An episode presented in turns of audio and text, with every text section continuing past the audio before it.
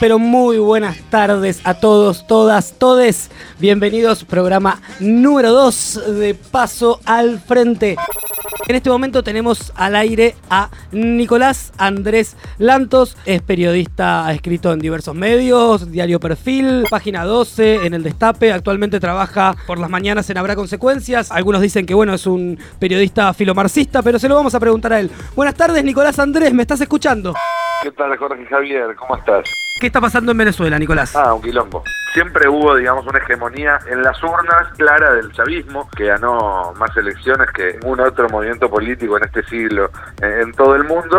Cualquiera, digamos, viéndolo de lejos, eh, reconoce como un golpe de, Estado. ¿En qué nos repercute a nosotros y nosotras como argentinos en cuanto a la esfera política internacional? Entender qué es lo que está en juego. En principio que Estados Unidos, que a partir de la década del 80 había dejado de interesarse por lo que pasara al sur del canal de, Panamá, está otra vez eh, jugando fichas pleno en, Sudamérica, que con la posibilidad incluso de una intervención armada, algo que sería bastante eh.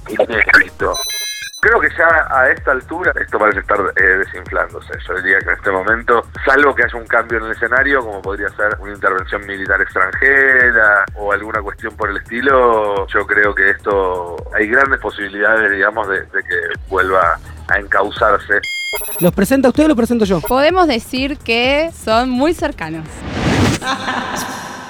¿Podemos decir que son estrellas de la radiofonía? Podemos decir que son maestres comprometidos por la educación pública. Podemos decir que todos tienen cortes de pelo muy particulares. Los conocemos bastante. El equipo de certezas de a pie presente en nuestro programa. Juan López, Natalia Militi, Juan Tenuta. Buenas, buenas, buenas, ¿cómo están? Eh, hay alguna devolución que, te llega por parte de un niño o por parte de un padre, una madre, y vos decís, esto lo que hice, esto me salió bien, entonces se convierte en una, en una certeza.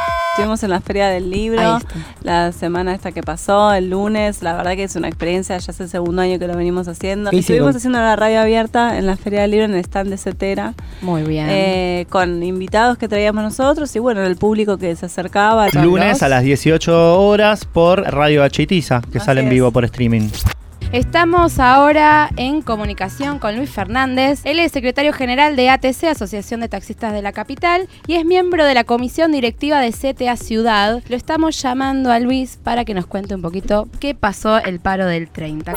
Y la única organización que llamó al paro fuimos nosotros. Hay un antes y un después de este paro del 30, eh, donde antes se discutía que sin eh, la, la totalidad de la CGT no se podía hacer un paro. Hay un sentido común, pero que quiere abarcar en una totalidad a los taxistas como una figura bastante reaccionaria.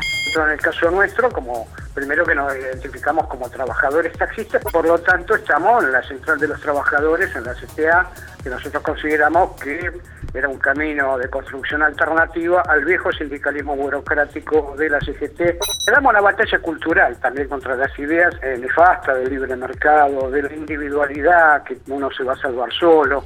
En nuestro gremio también debatimos esas cosas. Nos vemos el viernes que viene. Que viene.